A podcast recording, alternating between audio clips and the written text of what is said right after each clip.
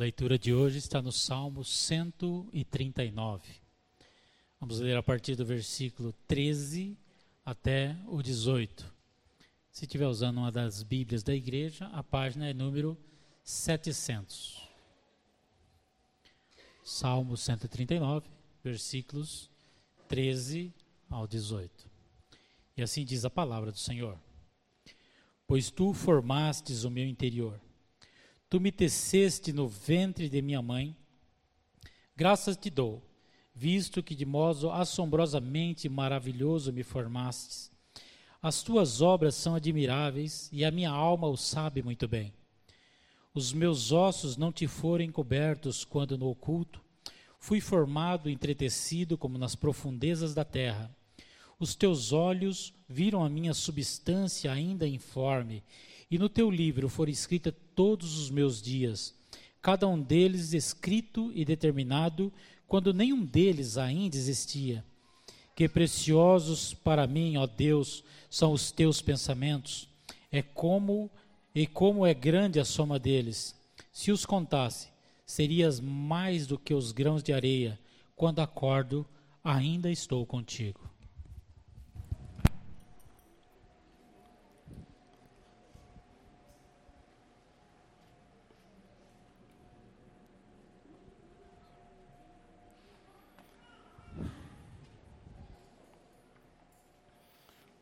Vamos orar.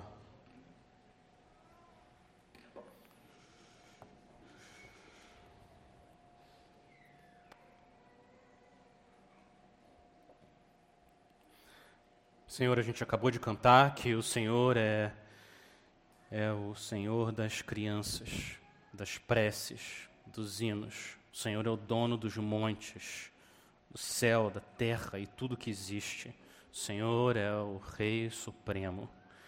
Senhor, nós queremos pedir que o Senhor use a tua palavra agora de forma poderosa nos nossos corações para nos mostrar a beleza da tua criação, especialmente a tua criação do homem e da mulher. Senhor, embora andemos na carne, nós não lutamos segundo a carne porque as armas da nossa luta não são carnais, mas são poderosas em Deus para destruir fortalezas. O apóstolo Paulo disse: destruímos raciocínios falaciosos e toda arrogância que se levanta contra o conhecimento de Deus, e levamos cativo todo pensamento à obediência de Cristo. O Senhor nos faz obedecer o Senhor pela fé, com alegria, coragem, convicção compaixão. Nós oramos no nome do nosso Senhor Jesus. Amém. Amém. Esse mundo está cheio de coisas maravilhosas. É impressionante como que mesmo depois da entrada do pecado no mundo, o Senhor ainda tem tanta misericórdia conosco. Nós temos sol, nós temos chuva, nós temos verão, nós temos inverno, nós vivemos em um mundo que tem cor e cheiro. E as comidas têm gosto, e o gosto não é de isopor, é a graça do Senhor que continua sendo derramada. Nós temos mel, azeite, batata, bacon, pão, manteiga, café, nós vivemos um mundo que tem suco de laranja, suco de manga. Como Deus é misericordioso. Nós temos água para beber, água para nos lavar. Nós vivemos em um mundo maravilhoso com girafas, tigres, cachorros, baleias, peixes pequenos, folhas, frutos, um mundo com casas, carros, celulares, um mundo que tem livro, um mundo que tem remédios. Como Deus é misericordioso. Nós temos a companhia de amigos, nós temos a igreja. Deus nos dá muito mais do que aquilo que nós precisamos. Deus nos dá muito além do que nós precisamos para comer, para vestir. Nós vivemos em um mundo maravilhoso. Mas, esse mundo maravilhoso, é também cheio de coisas malignas. Depois da entrada do pecado no mundo, enquanto nosso Senhor Jesus não voltar, continuará sempre existindo essa mistura entre o bem e o mal, uma mistura de vida e morte. Em um mundo assim, que mistura luz e trevas, nós, como discípulos de Cristo, como seguidores do Salvador, nós somos chamados a obedecer Efésios 5:11 e não sejam cúmplices nas obras infrutíferas das trevas. Pelo contrário, tratem de reprová-las. O nosso rei nos chama a não sermos cúmplices, não participarmos de obras das trevas, da escuridão. Ele chama a gente a reprovar essas obras, expor essas obras à luz da palavra dele. Esse é o chamado. O povo dele exponham as obras das trevas. O aborto é uma das obras das trevas. Eu tenho pensado em pregar um sermão contra o aborto há anos. Me parece que agora chegou o momento certo. O Brasil nunca esteve tão perto de legalizar essa prática. Dia 22 de setembro, a juíza Rosa Weber colocou em pauta ação no Supremo Tribunal Federal para que o aborto até a 12ª semana de vida, até três meses de gravidez, não seja mais considerado crime. Uma senhora de 75 anos, como o último ato dela, como juíza, liderou um processo para que seja possível matar as crianças no ventre das mães até o terceiro mês de gravidez. O processo ainda está em andamento. Eu tenho alguns objetivos com esse sermão. O primeiro, para vocês que já estão convencidos de que o aborto é um mal, eu espero no Senhor que esse sermão, essa mensagem, equipe você a defender a vida. Aquelas crianças que não podem se defender. Para vocês que estão confusos, como exatamente a gente deve lidar com o aborto, parece que é um tema complexo. Eu espero que essa mensagem mostre para vocês que não é tão complicado assim. Esse é um assunto mais simples do que parece. E para aqueles que estão aqui hoje, e ainda entendem que, que são favoráveis a essa prática, o, o meu pedido é, é que você ouça, ouça a palavra do Senhor e os argumentos que existem e considere seriamente mudar de opinião. Mudar de opinião exige humildade, não é fácil você reconhecer que está errado e mudar. Não é fácil, mas é libertador. O Senhor Jesus disse em João 8,32: E vocês conhecerão a verdade, e a verdade os libertará. A verdade que liberta. Jesus, o homem mais sábio e amoroso do mundo, disse que a verdade liberta. Se ele está falando, porque é verdade. De fato, ela liberta. Mas eu quero dizer também que esse sermão não é principalmente sobre o aborto. Essa mensagem é principalmente sobre a vida, sobre a beleza da vida e a defesa da vida. Nós devemos ser contra o aborto porque nós somos a favor da vida que Deus cria.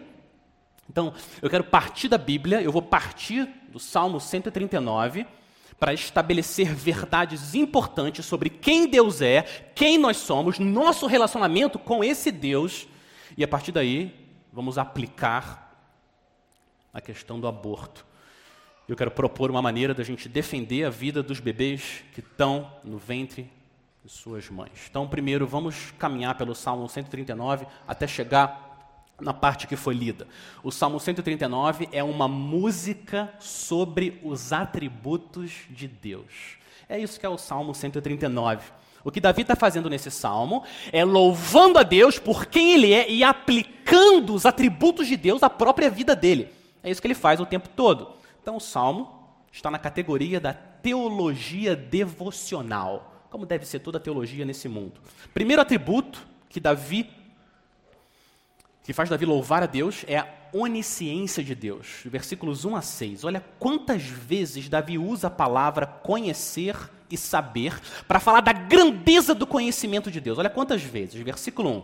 Senhor, tu me sondas e me conheces. Sabes quando me sento e quando me levanto. De longe conheces os meus pensamentos. Observas o meu andar e o meu deitar e conheces todos os meus caminhos. A palavra ainda nem chegou à minha língua e tu, Senhor, já conheces toda. Tu me cerca por todos os lados e põe a tua mão sobre mim. Tal conhecimento é maravilhoso demais para mim. É tão elevado que eu não posso atingir. Fica claro que Deus nunca aprende nada. Deus nunca aprende nada porque Ele já sabe tudo. Ele conhece todas as coisas. Ele tem um conhecimento perfeito de tudo no universo. Mas Davi pratica teologia devocional. Ele aplica a onisciência de Deus a ele próprio. Deus só não conhece tudo. Deus conhece tudo sobre você. É isso que ele faz o tempo todo. Sobre mim. O versículo, de novo, olha o versículo 1. Senhor, tu me sondas e me conheces. Sabe quando me sento e quando me levanto. Versículo 3. Observas o meu andar e o meu deitar, conhece todos os meus caminhos. Nesse contexto, você falar meu, meu, meu, meu, meu, meu, não é egoísmo. Nesse contexto é fé, é amor, relacionamento. Não existe um Deus, existe o meu Deus. Ele é o meu Deus, me conhece. Tudo que eu faço, Ele está cuidando de mim, olhando para mim. Cântico dos Cânticos 6,3. Como a Sulamita falou para Salomão: Eu sou do meu amado e o meu amado é meu. Isso é relacionamento de amor. Davi é um adorador e declara seu amor para o Deus dele. Você sabe que você é crente quando você chama Deus de meu Pai e Jesus de meu Salvador, e o Espírito Santo de meu Consolador. Essa é a linguagem do crente, uma linguagem pessoal. Existe um relacionamento real. Patrícia Dyer não é uma esposa. Patrícia Dyer é a minha esposa. Existe um relacionamento especial. O Deus que conhece todas as estrelas pelo nome me conhece, pelo meu nome. Ele sabe quem eu sou. Ele transforma esse conhecimento em proteção. Olha o versículo 5. É a proteção de Deus. Tu me cercas por todos os lados, pões a mão sobre mim. Deus é o seu refúgio, sua fortaleza. Ele cerca você como uma muralha ao nosso redor. Essa palavra aqui do versículo 5, cercas, é a mesma palavra usada nos textos que falam de uma guerra e quando o exército cerca a cidade. Deus nos cerca, nos protege. A gente está debaixo das asas dele. Deus se relaciona com o ser humano como nenhuma outra criatura. Davi avança. Depois da primeira lição de teologia, Deus é onisciente, conhece tudo. Agora ele vai mostrar como Deus é onipresente, ele está em todos os lugares. O segundo atributo, ele é onipresente. Versículo 7, Davi faz duas perguntas. Duas perguntas. Para onde me ausentarei do teu espírito? Para onde fugirei da tua face? A resposta é a mesma: para lugar nenhum. Aonde eu for, Deus vai comigo. Nunca você está sozinho. Versículo 8: Se subo aos céus, lá estás. Se faço a minha cama no mais profundo abismo, lá estás também. Se tomo as asas da alvorada e me detenho nos confins dos mares, ainda ali, a tua mão me guiará. A tua mão direita me susterá.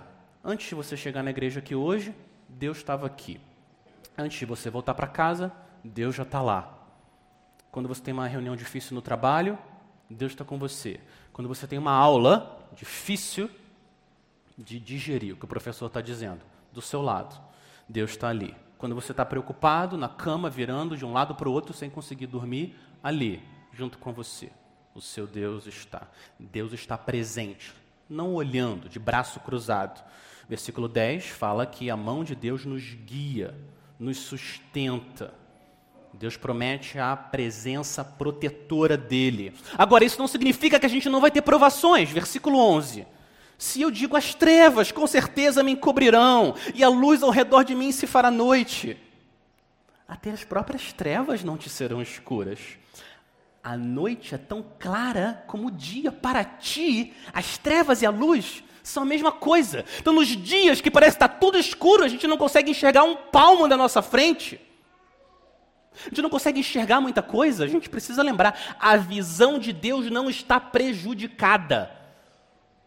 Sol e madrugada são a mesma coisa, ele enxerga tudo e nada prejudica a visão do Senhor. Salmo 23, Davi disse também: Ainda que eu ande no vale da sombra da morte, não temerei mal nenhum, por quê? Porque tu estás comigo. A presença de Deus é o maior expulsador de medo nesse mundo. Nada é mais poderoso para expulsar o medo do nosso coração como a presença do nosso Deus, nosso Pai que nos protege. Uns anos atrás, alguém contou para o meu filho que tinha um monstro que saía do guarda-roupa. Monstros que saem do guarda-roupa. Ele tem anos. E o que aconteceu foi que durante vários dias ele ficava com medo de madrugada. E o que, que ele fazia? O que, que ele fazia para se proteger do monstro do guarda-roupa?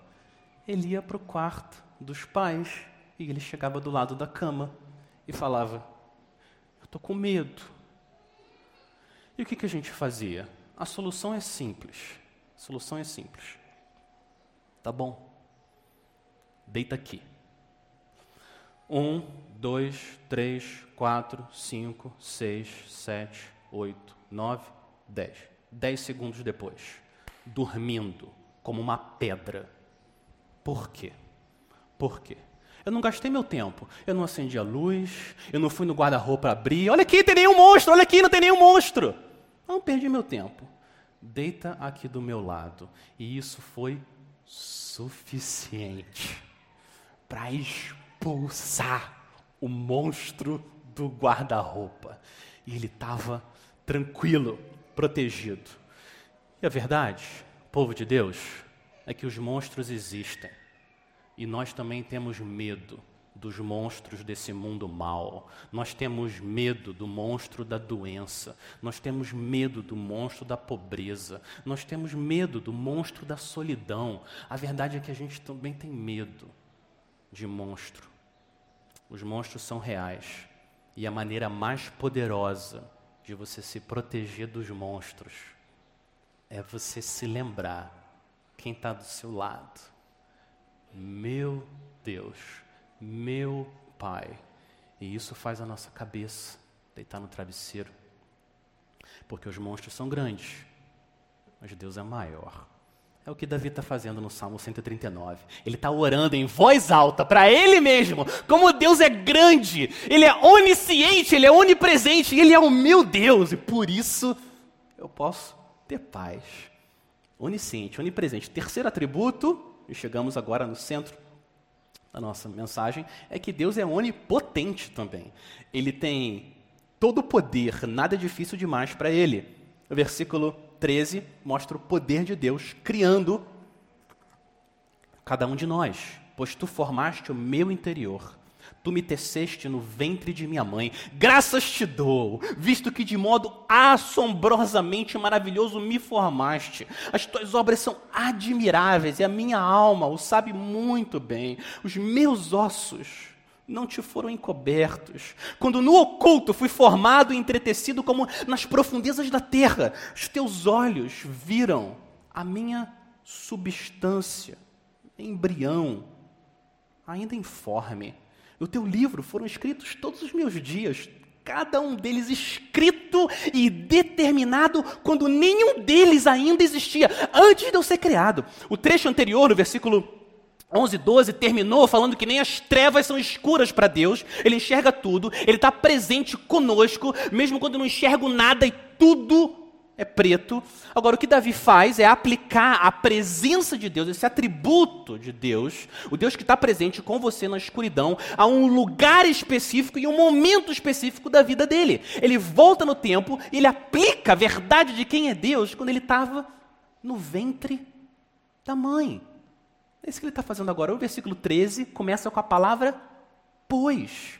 O Senhor está presente comigo sempre, mesmo na escuridão, pois tu formaste o meu interior. O Senhor é o meu Criador. Tu me teceste no ventre de minha mãe. Olha que imagem linda. Davi descreve Deus formando Davi como um costureiro, tecendo com as próprias mãos o órgão, tecido cabelo, nariz, olho, orelha, cor dos olhos, todas as suas características foram determinadas por um Deus soberano e bom. Tudo. Deus criou cada um de nós de forma pessoal, intencional e Davi tem razão, assombrosamente maravilhoso. A gente ainda tem a bênção de ter ultrassom hoje em dia que Davi não tinha. É assombroso o que Deus é capaz de fazer. A relação de Deus com cada um de nós começa na concepção. Quando você é criado, primeiro dia de ventre, primeiro dia de vida, no ventre da sua mãe, na escuridão do ventre. Deus está lá e vai até o último dia da sua vida. Olha o versículo 16. Davi agora coloca Deus não mais como um costureiro, mas como um escritor, um escritor soberano. Versículo 16, Davi descreve Deus como aquele que determina nossos dias, quando nenhum deles havia ainda, nenhum deles existia. É por isso que a nossa vida tem propósito e significado, porque nós fomos criados por um Deus para nos relacionarmos com esse Deus, com o mundo que Ele criou e com as pessoas que Ele colocou no mundo. É por isso que a nossa vida tem significado. É por isso que cada pessoa tem valor e dignidade, mais do que qualquer outra criatura no mundo. O ser humano tem valor e dignidade, porque ele foi criado à imagem de Deus. Gênesis 1, primeiro capítulo da Bíblia. Quando Deus termina a obra de criação, Deus diz assim: criou o ser humano à sua imagem. A imagem de Deus o criou. Homem e mulher os criou. O único ser no universo que carrega a imagem do próprio Deus é o homem e a mulher. Deus não falou isso para nenhum animal, nem para os anjos, nem para os anjos poderosos e santos. Eles não são feitos à imagem de Deus, como nós somos. Esse é o motivo mais fundamental porque Deus vê o aborto como abominável, como algo absolutamente reprovável. Porque o aborto aniquila, termina a obra de criação dele, de uma pessoa, um ser feito à imagem dele, para refletir a glória dele. Provérbios 6,16. Seis coisas o Senhor Deus odeia e uma sétima a sua alma detesta. Olhos cheios de orgulho, cheios de orgulho, língua mentirosa e mãos que derramam sangue inocente. Provérbios 6 diz que Deus odeia mãos que derramam sangue inocente. E é o que o aborto faz. O aborto derrama o sangue inocente de uma criança. O que eu quero fazer agora com vocês eu quero mostrar para vocês que a questão do aborto não é tão complicada assim. É mais simples do que parece. A gente viu aqui biblicamente como que o ser humano foi criado à sua imagem e por isso é errado. O aborto é errado, ele é pecado aos olhos de Deus, mas é possível usar a lógica e a própria natureza, a ciência, para mostrar que o aborto é mal, ele é errado. Eu estou me apoiando aqui, nesses argumentos que eu vou colocar, me apoiando em cristãos que ao longo do tempo colocaram, organizaram esses argumentos. Cristãos como Scott Klusendorf, Greg Coe e muitos outros, escreveram excelentes livros a favor da vida dos bebês no ventre de suas mães. Então, eu quero gastar 10 minutos construindo aqui um raciocínio que eu acho que a gente pode usar em qualquer lugar, na universidade, no trabalho, usar com convicção, mas também com compaixão, com amor pelas pessoas, sempre oferecendo esperança em Cristo. Eu quero usar 10 minutos para colocar esse argumento diante de vocês e depois eu quero tentar responder algumas objeções muito comuns que a gente ouve sobre o aborto. Muito bem. O argumento a favor da vida e contra o aborto, ele pode ser resumido em três afirmações. Três afirmações. Afirmação número um: matar intencionalmente um ser humano inocente é errado. Afirmação número dois: o aborto mata intencionalmente um ser humano inocente. Afirmação 3, conclusão: portanto, o aborto é errado. Simples. É simples, não, não é tão complicado assim. Afirmação número 1: um, matar intencionalmente um ser humano inocente é errado. Afirmação 2, o aborto mata intencionalmente um ser humano inocente. Conclusão, afirmação 3, portanto, o aborto é errado. É, é simples. A única coisa que a gente precisa fazer agora, a única coisa que a gente tem que fazer é provar que o embrião, aquele ser que está dentro do ventre da mãe, é uma pessoa.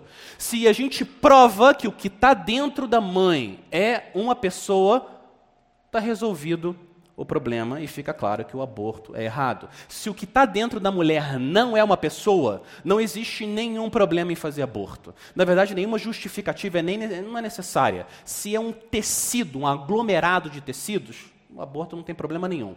Mas, se o que a mulher carrega desde a concepção é um ser humano, então não existe nenhuma justificativa que seja boa o suficiente para matar aquele bebê.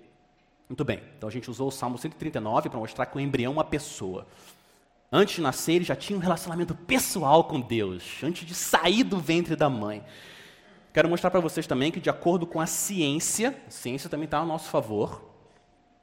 Qualquer livro técnico sobre embriões, eles vão mostrar que desde o estágio inicial do seu desenvolvimento, desde os estágios iniciais do seu desenvolvimento, na, no ventre da sua mãe, você já era um ser distinto, vivo, completo e humano. Desde os primeiros estágios, primeiro dia, quando você foi concebido, você já era um ser distinto, um ser vivo, um ser completo e um ser humano. Quero passar por cada uma dessas quatro características. Primeiro, você era um ser distinto, diferente da sua mãe. Você não era parte do corpo da sua mãe, você era uma outra pessoa, com um DNA próprio. Você tinha o seu próprio tipo sanguíneo. Em metade dos casos, você tinha um sexo diferente da sua mãe. Se você é homem, você não é um acréscimo ao corpo da sua mãe. A sua mãe, quando estava grávida, durante um tempo, ela não teve quatro olhos, quatro braços, quatro pernas e dois corações. Não faz nenhum sentido isso. Era uma outra pessoa, distinto. Segundo, você era um ser vivo. Você era um ser vivo. As leis da biologia dizem que o embrião é um ser vivo, um organismo vivo, porque ele cresce e ele se desenvolve. Por definição, coisas mortas não crescem, coisas mortas não se desenvolvem. Então, o que está ali dentro é um ser vivo. Terceiro, você era distinto, vivo, mas você também era um ser humano. Você sempre foi um ser humano. O embrião não se torna um ser humano. O embrião é um ser humano menor. Por quê? Porque seres humanos geram humanos. É assim que funciona o nosso mundo. Gatos geram gatos, cachorros geram cachorros, baleias geram baleias, seres humanos geram seres humanos. A gente pode dar o nome que quiser para o desenvolvimento de um ser humano: zigoto, embrião, feto, recém-nascido, criança, adolescente, adulto. A gente pode criar a categoria que quiser. Essas categorias não dizem quem você é, essas categorias dizem a sua idade. A sua faixa etária, mas não quem você é. A sua natureza é sempre a mesma, ela nunca muda. Você é um ser humano. Agora, quem não concorda com isso precisa explicar como dois seres humanos geram um ser de uma outra natureza que, com o tempo, se torna humano. Isso não acontece em nada na criação. As pessoas precisam provar como que dois seres humanos geram um ser de outra natureza. Eu acho que elas vão ter muito problema de provar isso. Você era um ser humano. Por último, você era distinto, vivo, humano e você era completo. A partir da fertilização, você já era completo todas as informações que você precisava para se desenvolver, você já tinha. A única coisa que você precisava é amadurecer e crescer. Mas você não precisa de nada mais externo. Cientificamente, cientificamente, o que está dentro do ventre da mulher é um ser distinto, vivo, humano e completo. Você já era um ser humano. Por isso que, no final das contas, toda a discussão do aborto, tudo, tudo, toda discussão se resume só a uma pergunta. É só uma pergunta. o que está dentro do ventre da mulher. É um ser humano? Ele é um de nós ou não? Ou é um outro ser? Toda discussão se resume nessa única pergunta. Se eles são seres humanos, eles têm direito à vida, eles têm direito à proteção, como cada um de nós. Agora, aqueles que defendem o aborto vão dizer que, que na verdade, dependendo das suas características, você tem menos direito à vida ou mais direito à vida, dependendo de algumas características. Se você tem autoconsciência, se você é capaz de, de, de, expressar seus desejos, isso vai defender se você tem direito à vida ou não. Não o simples fato de você ser um ser humano. E eu quero, eu quero responder aqui, usando os argumentos de novo dos cristãos ao longo da história, eu quero resumir o, problema de, de, de, desse argumento em, em quatro partes. D-A-D-A. Eu vou mostrar para vocês. D-A-D-A, que dá dada. E que na providência de Deus, olha que interessante, é uma das primeiras palavras que os bebês falam. Dada. D-A-D-A. Para você memorizar. D, desenvolvimento. A, altura. D, dependência. E A, ambiente. Então, o que eu vou fazer aqui agora é mostrar que diferenças no seu desenvolvimento, diferenças na sua altura, diferenças na sua dependência de outras pessoas e diferenças no ambiente que você vive não são justificativas para você não ter direito à vida e você morrer. Primeiro, nível de desenvolvimento. Muito bem. O seu desenvolvimento, o que você é capaz de fazer, não define o seu valor. O ser humano tem valor não pelo que ele é capaz de fazer, o ser humano tem valor pelo que ele é. Crianças de seis anos são bem mais capazes do que crianças de seis meses. Por causa disso, a gente vai dizer que as crianças de seis anos têm mais valor à vida e proteção do que as crianças de seis meses. Isso não faz sentido. Algumas pessoas vão dizer que o feto só se qualifica como um ser humano se ele tiver autoconsciência, se ele tiver consciência de quem ele é. Esse é um argumento perigoso, muito perigoso, porque os bebês que acabaram de nascer não têm consciência de quem eles são. Então a gente pode matar os bebês, talvez até ali alguns meses, um ano, eles não têm consciência de quem eles são. Então isso justificaria a gente matar essas pessoas, uma pessoa com mal de Alzheimer, ela perde a consciência de quem ela é.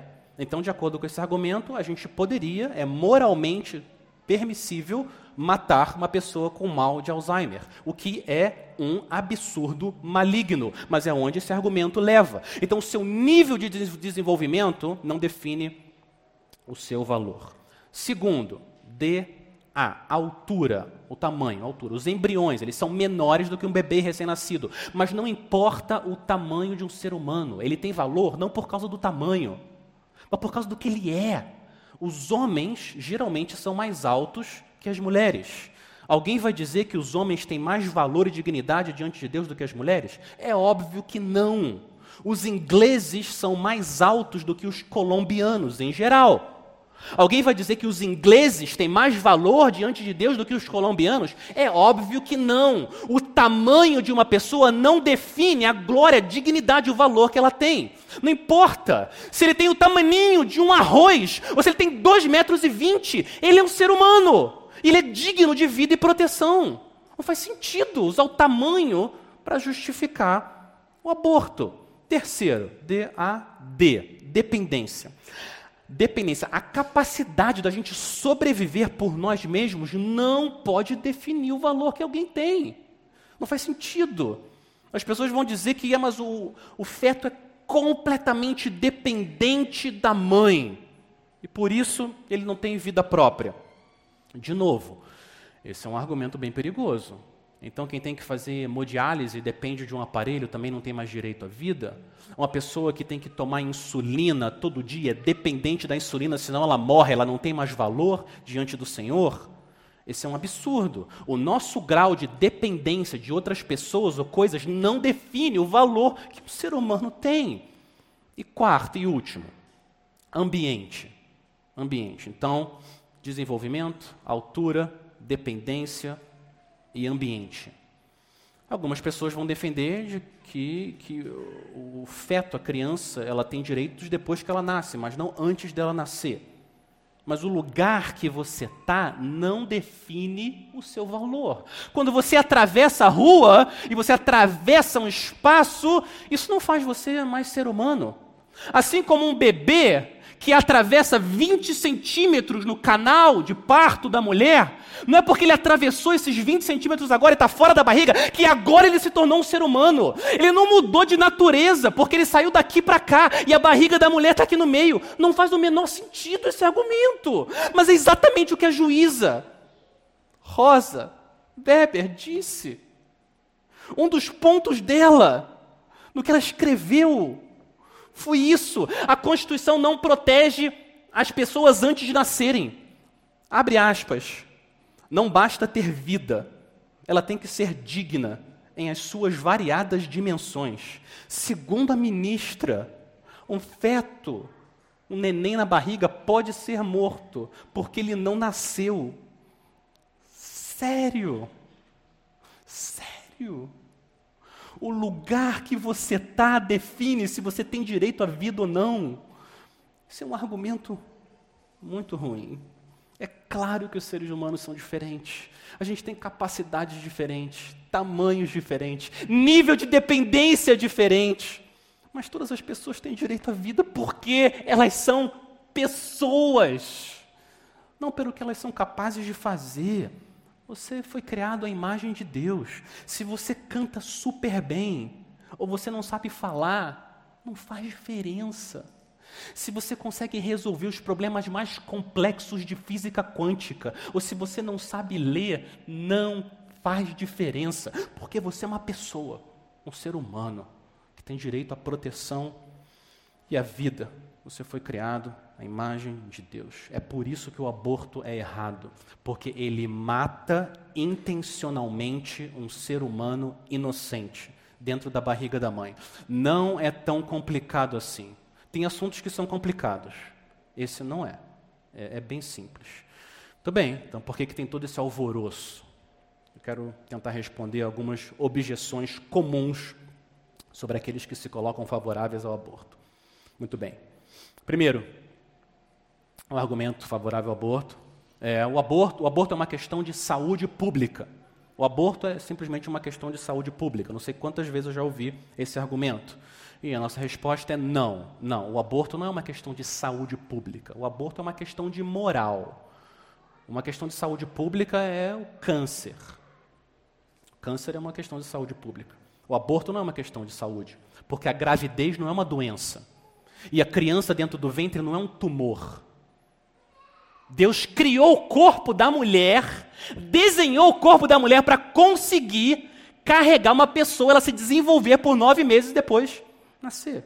Isso não é uma questão de saúde pública. O argumento de que as pessoas que têm dinheiro viajam para Paris, numa clínica moderna, para fazer o aborto, e as pessoas pobres aqui usam métodos perigosos para fazer o aborto. E por isso, o governo tem que promover métodos seguros de aborto.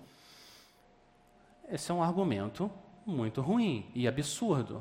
Então quer dizer que se tem um, pais que querem matar o filho de dois anos, agora o governo precisa colocar disponível um método para matar a criança de dois anos de maneira segura. Não, não faz sentido a ideia do governo ajudar pessoas a matarem de forma segura uma pessoa. O papel do governo é proteger as pessoas, não ajudar quem quer matar os outros.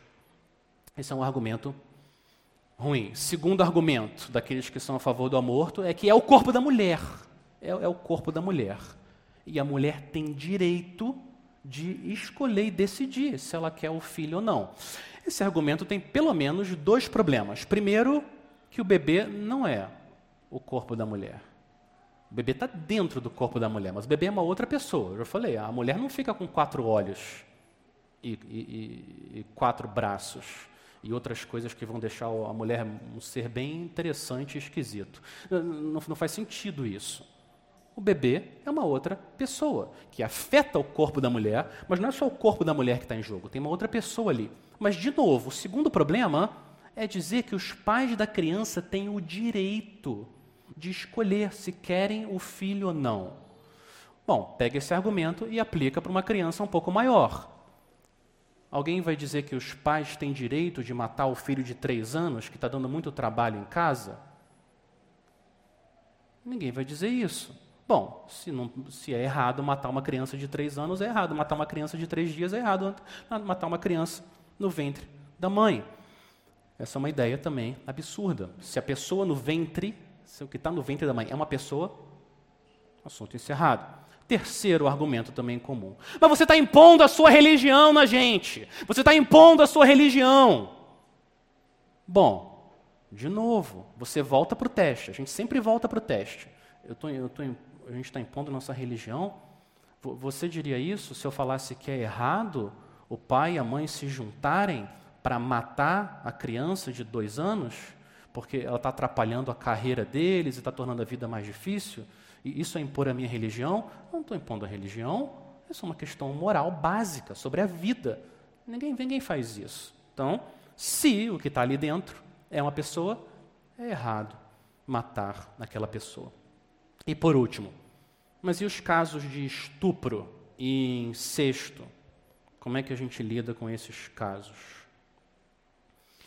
Bom, a primeira coisa que eu quero dizer é que a gente vive num mundo mal, um mundo que é maravilhoso, mas também um mundo mal. Então, uma coisa que a gente precisa fazer é chorar com mulheres que passaram por essa experiência horrível, indescritível. A gente vive num mundo onde os homens, ao invés de proteger as mulheres, abusam das mulheres.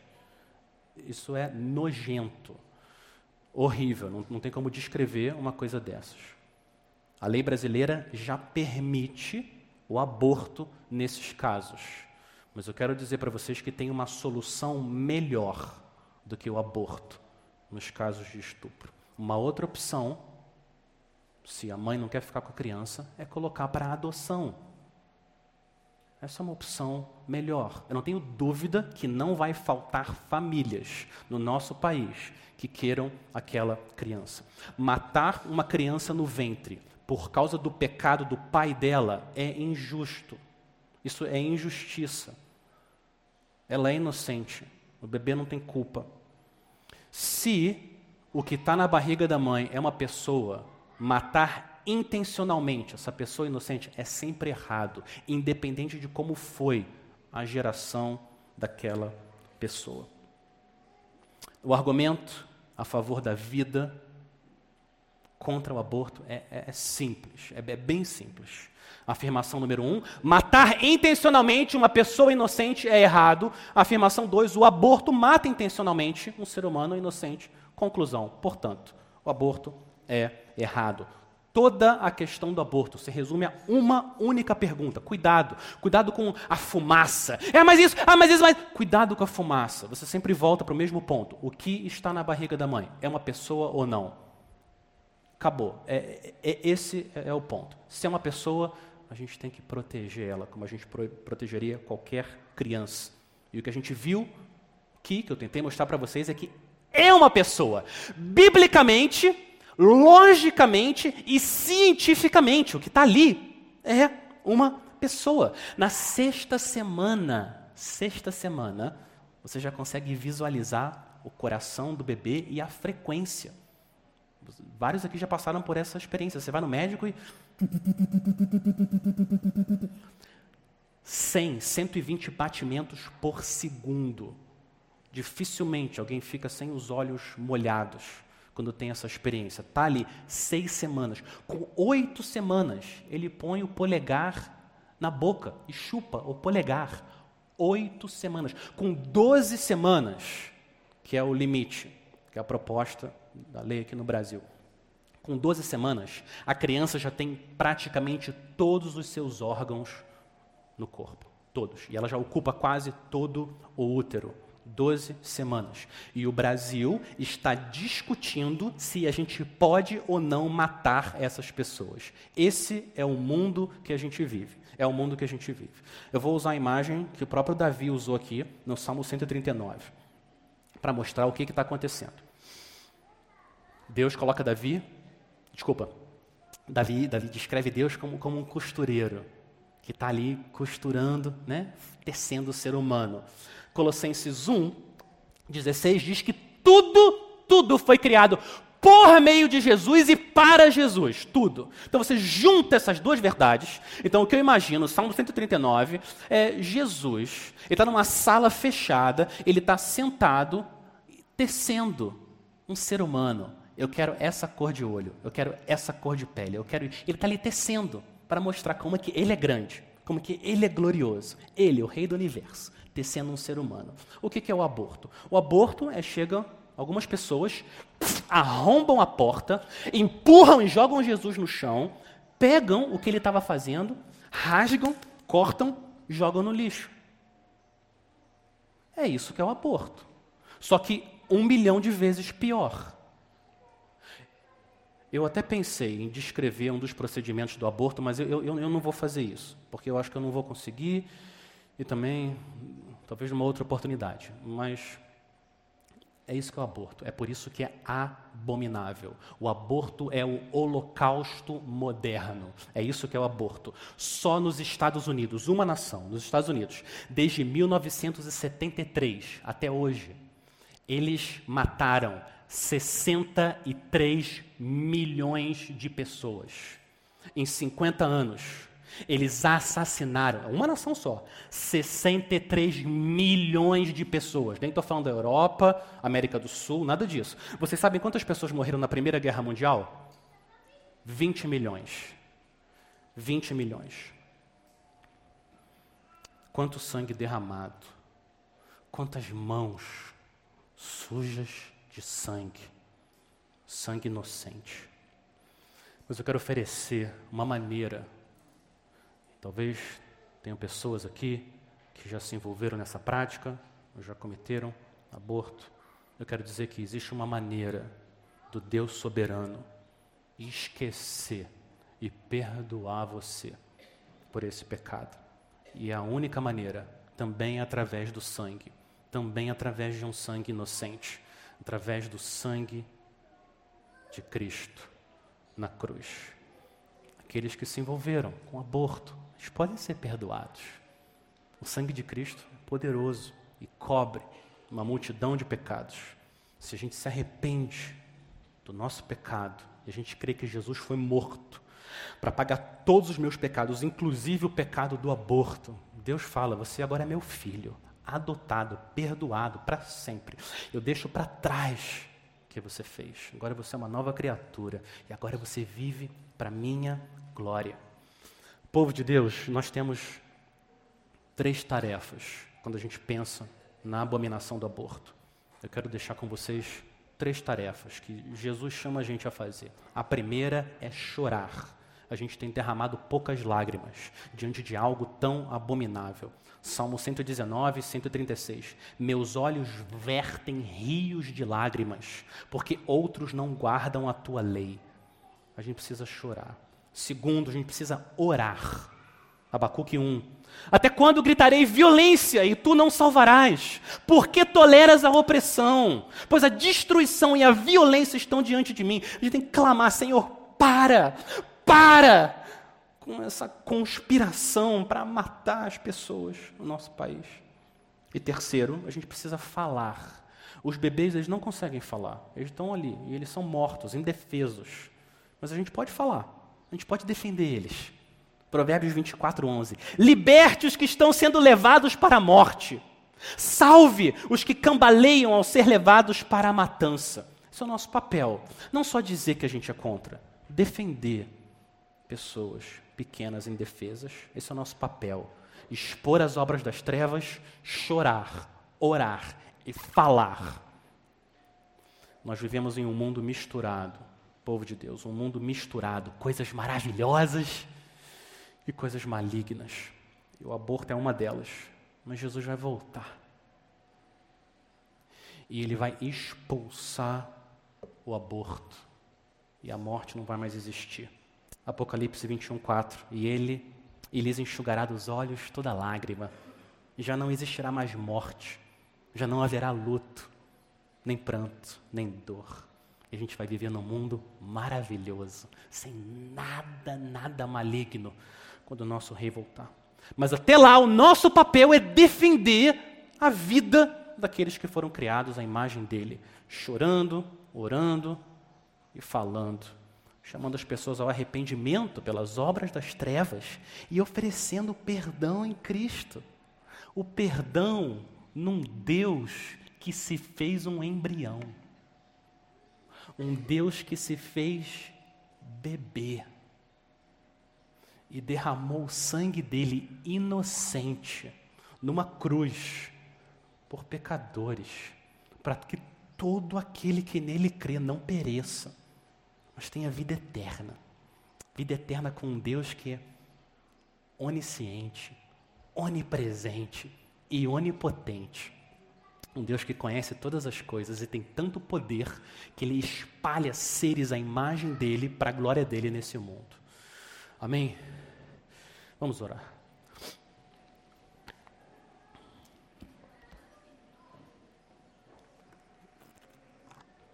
Senhor, o nosso clamor em nome de Cristo é que o Senhor possa interromper o mal nesse mundo. A gente clama, Senhor, que, que o Senhor dê bom senso e moral e traga o arrependimento às pessoas que estão em posição de poder para que esse plano para oficializar o assassinato de pessoas no ventre de suas mães não, não aconteça, Senhor. Senhor, tem misericórdia desses pequeninos. A gente quer também pedir que o Senhor use o teu povo, cada um de nós, a igreja, para expor as obras das trevas e para expor também as obras da luz, especialmente a obra do Senhor Jesus, morto, o justo pelos injustos, para nos conduzir a Deus. Que a gente ofereça de graça livremente o Senhor Jesus. Que a gente chame o mundo ao arrependimento e à fé. Senhor, proteja aqueles que o Senhor criou para a tua glória. Nós oramos no nome do nosso Criador e Redentor Jesus. Amém.